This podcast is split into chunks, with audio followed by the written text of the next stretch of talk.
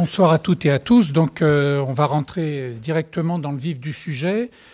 Quand on pense euh, autorité, quand, cette idée d'autorité est évoquée en éducation et quand on pense euh, à cette idée aussi dans, l'opinion publique, dans, le débat public, dans les médias, y, compris dans les propos de responsables politiques, très souvent, cette idée de rétablissement de l'autorité émerge.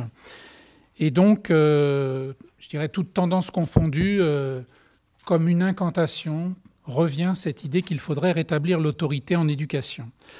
Alors, on va essayer de comprendre de quoi on parle. Quand on parle d'autorité, j'aurai trois questions pour, orienter mon propos. De quoi parle-t-on? Que sait-on des évolutions de la société et de l'état actuel des connaissances en sciences humaines et sociales sur cette question de l'autorité? Et puis, n'est-il pas indispensable de repenser l'autorité en particulier à l'école, dans une perspective éducative.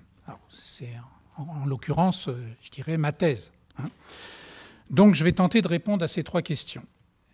Euh, donc première chose, euh, on entend souvent, effectivement, il n'y a plus d'autorité des maîtres, il faut la rétablir, mais de quoi parle-t-on? Alors, première idée,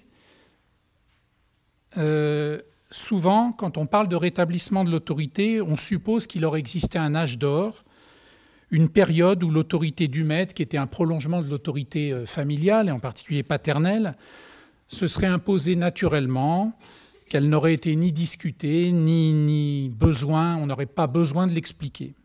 Donc cette période, en fait, on la date souvent au début de l'école de la République, donc à la fin du XIXe siècle, et c'est l'époque où le statut du maître euh, suffisait, pense-t-on, euh, de par le savoir qu'il détenait, euh, suffisait donc à, lui donner cette autorité qui était reconnue par des élèves, mais des élèves qui étaient conformes à ses attentes, c'est-à-dire euh, qui ne posaient pas a priori de problème. Alors cette autorité a peut-être fonctionné avec les meilleurs élèves, mais il n'est pas sûr qu'il en soit de même pour tous les élèves. Hein. Il faut dire qu'à cette époque, l'école ne scolarisait pas la quasi-totalité des élèves d'une classe d'âge jusqu'à 16 ans, et une bonne partie d'entre eux jusqu'à 18 ans. C'est le cas aujourd'hui et c'est le standard de tous les pays développés. Alors, veut-on, voilà une question qu'on peut se poser quand on entend certains discours, veut-on, comme, comme autrefois, exclure précocement certains élèves qui échouent et ne garder que ceux qui réussissent euh, Certains responsables politiques qui osent proposer cette, cette alternative on leur rétorque, euh, notamment nos collègues chercheurs en sociologie de l'éducation, qu'il existe, quoi qu'on en dise et quoi qu'on en pense, une forte corrélation entre l'origine sociale et la réussite scolaire.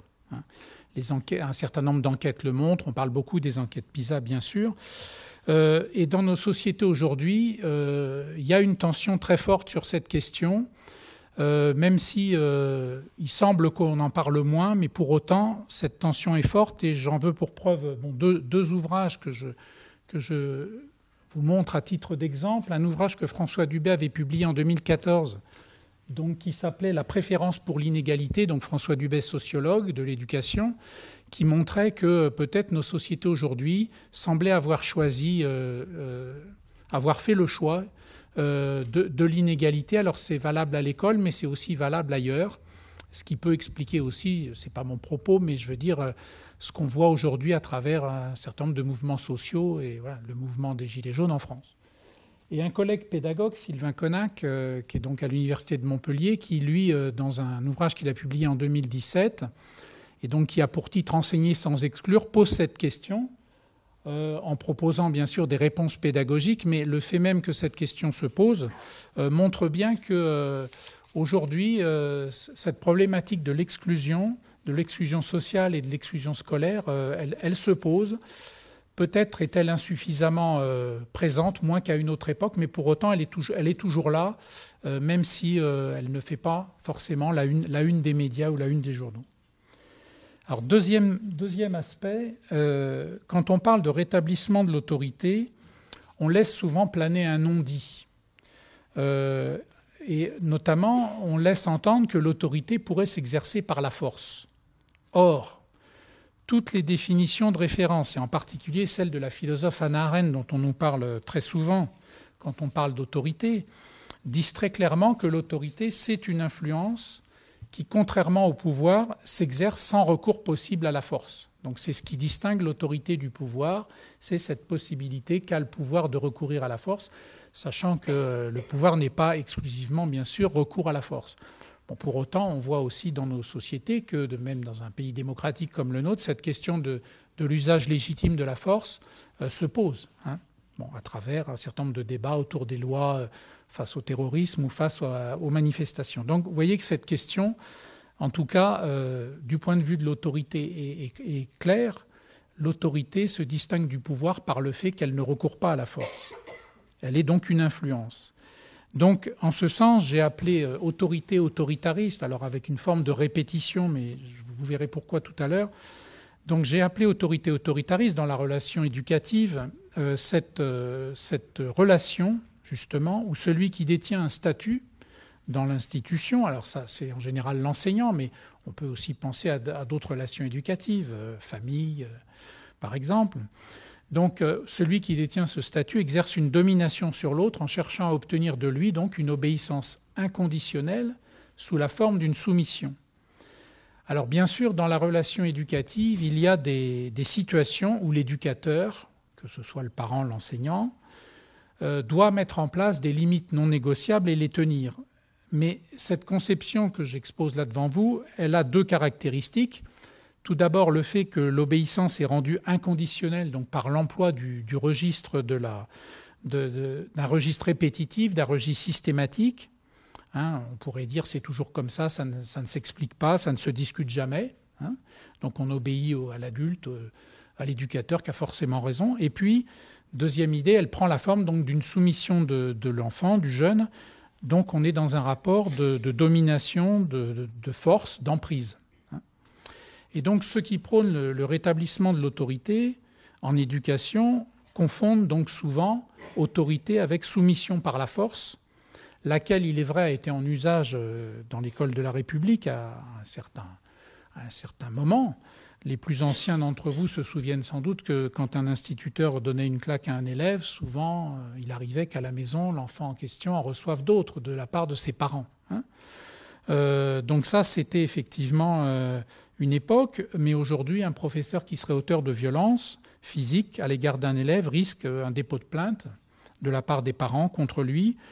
Et c'est là, effectivement, qu'on peut dire, et je ne suis pas en train de regretter un, un âge passé, Hein, du tout, mais de dire quand même, d'admettre que les normes sociales ont évolué. On le verra tout à l'heure, je parlerai un petit peu du statut de l'enfant dans nos sociétés. Ce statut-là aussi a évolué. Et on peut, on peut se dire qu'il est peu probable qu'au niveau des normes sociales, on revienne en, arrière sur ce point. Hein, c'est-à-dire qu'on autorise, par exemple, les enseignants à taper les élèves. Bon. Euh, donc, euh, des enquêtes, alors là aussi, c'est intéressant d'aller regarder euh, certaines enquêtes sociologiques qui montrent que il y a une, demande sociale d'autorité aujourd'hui qu'on observe depuis la période 68, qui est un, moment charnière sur lequel on reviendra peut-être, euh, mais une demande sociale d'autorité aujourd'hui qui, euh, chez les jeunes générations, euh, s'exprime, bien qu'elle soit plus importante chez les plus âgés. Et alors, ce qui est intéressant, c'est le caractère contradictoire de cette demande, comme vous le voyez. Euh, chacun souhaite en fait un renforcement de l'exercice de l'autorité sur les autres, mais davantage de liberté pour lui-même. Bon, alors ça c'est un paradoxe. Euh, je ne sais pas s'il est français, mais en tout cas, euh, je trouve ça assez, intéressant de voir ce que nous disent certains sociologues qui étudient à la fois chez les jeunes ou chez les plus âgés l'évolution de cette notion d'autorité dans notre société. Alors j'ai aussi réfléchi à une autre un autre terme, un autre adjectif qu'on associe à l'autorité, c'est ce qu'on appelle l'autorité charismatique. Parce qu'on pourrait se dire, face à cette euh, autorité autoritariste qui n'est plus euh, socialement acceptée, eh bien, euh, allons voir du côté de l'autorité charismatique. Alors, il se trouve que, de mon point de vue, l'autorité charismatique, c'est une variante de l'autorité autoritariste parce qu'elle repose en fait sur la croyance que l'éducateur posséderait des dons innés, des qualités naturelles, hors du commun. Euh, et elle peut caractériser, par exemple, les enseignants qui, euh, qui ont une relation avec leurs élèves qui va reposer exclusivement sur eux-mêmes, sur leur personne. sans se référer à leur fonction dans, l'établissement, ni faire de lien avec d'autres catégories de personnel dans l'établissement. Alors par exemple, vous avez des professeurs, des choses que j'ai pu observer bien sûr dans des, dans des recherches ou dans des, en écoutant euh, ce qui se dit dans les salles de professeurs, qui disent à leurs collègues, ben moi avec ces élèves, euh, je n'ai pas de problème, tout va bien. Au moment même où le collègue est en train de dire que euh, lui avec cette classe, c'est difficile. Donc euh, c'est déjà évidemment compliqué pour le collègue qui entend ça, qui se prend ça, je dirais, dans la figure, mais, mais en même temps, ça, ça, dit aussi quelque chose de celui qui prononce ces, paroles. Hein. Et en fait, cette modalité d'autorité charismatique, elle confond, comme l'autorité autoritariste, c'est pour ça que je la range dans la même catégorie, elle confond autorité et pouvoir.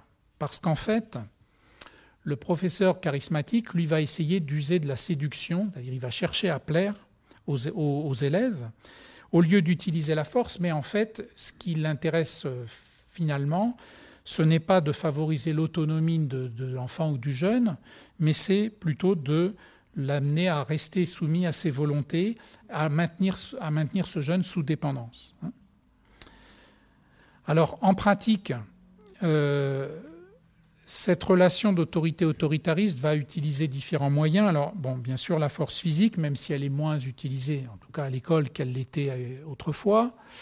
Euh, les davantage, le sont davantage les pressions psycho-affectives qui sont exercées sur les enfants et sur les jeunes, qui joue, comme je le disais, sur la séduction, ou alors sur ce que un, sociologue, Gérard Mendel, un psychosociologue, avait appelé dans les années 70 euh, justement la culpabilisation, qui vont réactiver le chantage à l'amour et l'angoisse d'abandon des personnes. Alors là, Mendel nous explique un ressort très très puissant de ce qu'il appelle le phénomène autorité, de ce que moi j'appelle l'autorité autoritariste, c'est l'idée que dans la relation d'éducation, parfois dès la naissance de l'enfant, euh, il y a cette tendance, effectivement, pour, obtenir l'obéissance de l'enfant, voire, je dirais, pour le soumettre, on verra qu'il y a une différence aussi entre obéissance et soumission, eh bien, euh, l'adulte peut jouer euh, sur cette culpabilisation, sur ce ressort de la culpabilisation, du chantage à l'amour.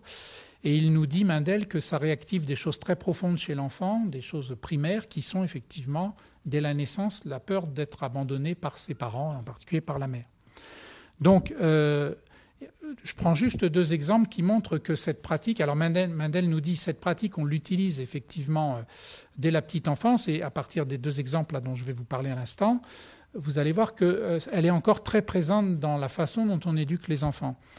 Euh, il arrive par exemple que des parents disent, on observe ça dans les supermarchés par exemple, euh, quand l'enfant ne veut pas les suivre, bon ben je te laisse, je m'en vais. ce genre de propos. Hein. Autre type de propos très souvent utilisé aussi dans la sphère éducative, euh, un, parent qui dit à son enfant, si tu ne fais pas ce que je te dis, ben, je t'aime plus. Ce chantage à l'amour. Là, on a effectivement des exemples très concrets de ce que Mendel avait mis en évidence il y a déjà une quarantaine d'années, voire même plus presque une cinquantaine d'années.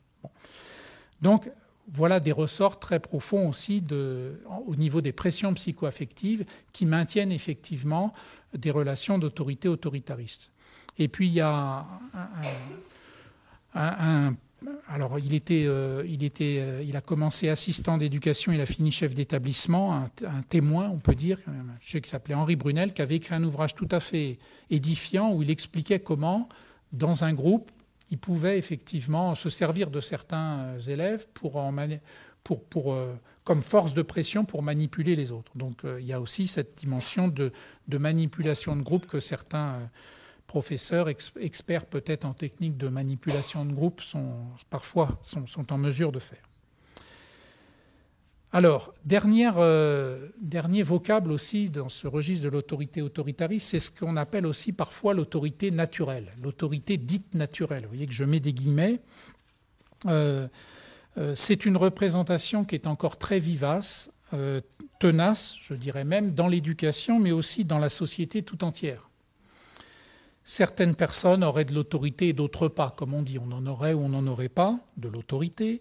Et donc à l'école, il y a tout un discours, il y a tout un tas d'ouvrages aussi qui, montrent cette image de, du bon maître, du pédagogue exceptionnel, euh, qui a une autorité charismatique ou traditionnelle et qui euh, cultive un, savant équilibre entre effectivement amour et, et, sévérité, hein, on pourrait dire. Et donc, on a cette idée, effectivement, qu'un bon professeur, ce serait quelqu'un qui, serait doté d'une autorité qui s'imposerait d'elle-même. Alors, soit du fait de sa personnalité, soit parce qu'il détient le savoir. Et en France en particulier, l'association du professeur à la détention du savoir est vraiment majeure. Alors parfois, bien sûr, les deux arguments peuvent être mêlés. Hein. Euh, à la fois, euh, quelqu'un est exceptionnel et en, plus, il détient le savoir. Mais on s'aperçoit aussi, euh, dans le champ de l'éducation, que être savant, ça c'est une chose fondamentale qu'on travaille à l'ESP. Être savant ne suffit pas à savoir faire apprendre des élèves. Donc une autre façon de dire les choses, qui était d'ailleurs le, le, fil directeur de, la réforme de l'ESP, c'est de dire qu'enseigner est un métier qui s'apprend. Donc euh, être savant ne suffit pas à savoir faire apprendre des élèves, et puis il y a parfois des gens exceptionnels, peut-être, qui ont un charisme, qui ont euh, un art oratoire assez, subtil, assez fort, mais quand on, prend le temps de regarder le contenu parfois des messages ou les informations qu'ils nous livrent, on s'aperçoit que peut-être c'est pas si, riche que ça en a l'air à la première écoute. Alors, euh, dans mes recherches sur l'autorité, j'ai eu bien sûr un certain nombre d'enseignants qui ont parlé de cette autorité